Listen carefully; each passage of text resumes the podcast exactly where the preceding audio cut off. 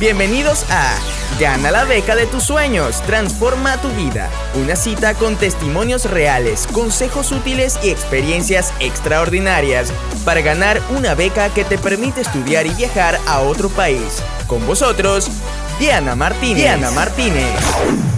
Es tener claridad de qué es lo que quiere tu yo más profundo. Porque realmente en ocasiones las, las personas se plantean mm, deseos o sueños de acuerdo a lo que espera la sociedad, por ejemplo. ¿no? Entonces, ya te llegó la hora, tienes tantos años, deberías haber hecho esto, esto, o es hora que hagas esto. O lo que dice su padre, o lo que espera su madre, lo que debería hacer la esposa, lo que tiene que hacer un esposo, lo que deben hacer. Entonces, hay una presión externa en la que en ocasiones eh, te puedes ver mm, presionado a realizar cosas que no corresponden a lo que tú deseas. Y uno lo sabe. Uno sabe lo que eh, no corresponde, porque uno se ve forzado, ¿no? Y es cuando escuchas a personas que han estudiado, por ejemplo, lo que los padres dijeron, o que se casaron con la persona que el papá dijo, o que tuvieron hijos porque tocó tocaba tenerlos y que luego nada de eso era lo que querían hacer y que dejaron de hacer cosas que verdaderamente querían. Entonces, súper importante que eh, reserves un tiempo, ¿no? Yo propongo, te propongo que estés un tiempo en meditación o un tiempo en silencio, apagando las notificaciones del celular, de, tomando un tiempo para ti en el que te preguntes, ¿no?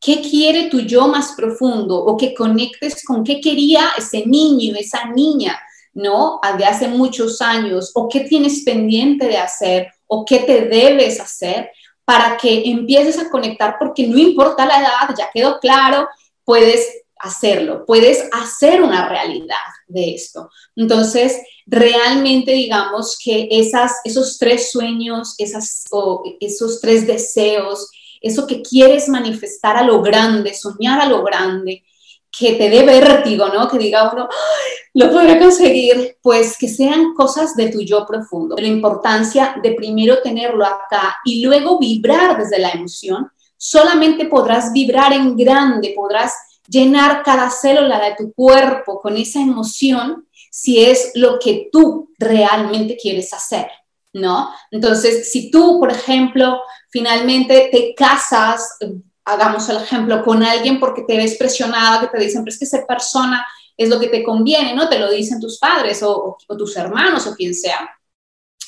Tú no logras hacer que tu cuerpo vibre en esa completa alegría si tú tenías que escoger y estabas enamorado era de otra persona, por ejemplo, ¿no? O tú emprendiste una carrera, unos estudios, pero en los que tú nunca no conectabas, ibas porque tocaba, y es eso, ¿no? Eso es lo que yo llamo la persona apagada, que tú has visto muchas, o que puedes estarlo viviendo, ¿no? Están en ese trabajo apagados, eso no le gusta, pero pues lo hace porque lleva muchos años en esa empresa, o porque qué van a pensar, o porque le da miedo, ¿no? Hacer otra cosa. Entonces es esa, justamente esa pérdida de ilusión, esa pérdida de ganas, esas personas apagadas que tú ves y que no logran conseguir esos deseos. Entonces, hay que cambiarlo y entrar en el modo de, ser muy honesto contigo, porque la vida al final, cuando te pasa, digamos, mm, no, factura, sino yo diría cuando revisas, ¿no? De tanto en tanto,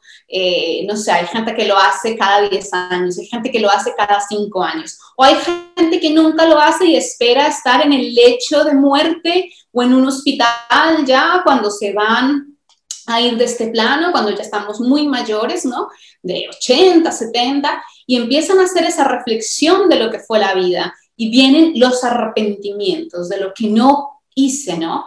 O haces esa revisión tú cada década, cada cinco años, cada tres años y dices, yo no he hecho esto, yo todavía no he cumplido esto. Y sigue ese gusanito, sigue esa voz del alma hablándote, sigue ese impulso que tú sientes de, yo quiero hacerlo, ¿no? Y te has visto que han pasado tres años y no lo has conseguido, pasan seis, pasan diez, pasan quince.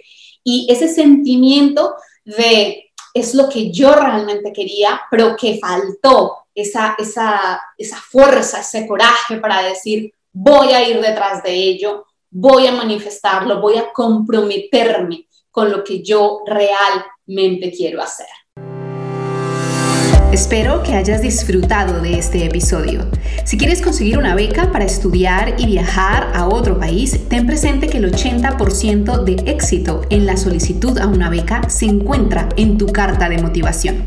Es por ello que te invito a apuntarte a mi masterclass gratuita en la que te explico cómo redactar una carta de motivación exitosa. Regístrate totalmente gratis en mi página web www.dianaspeaks.net.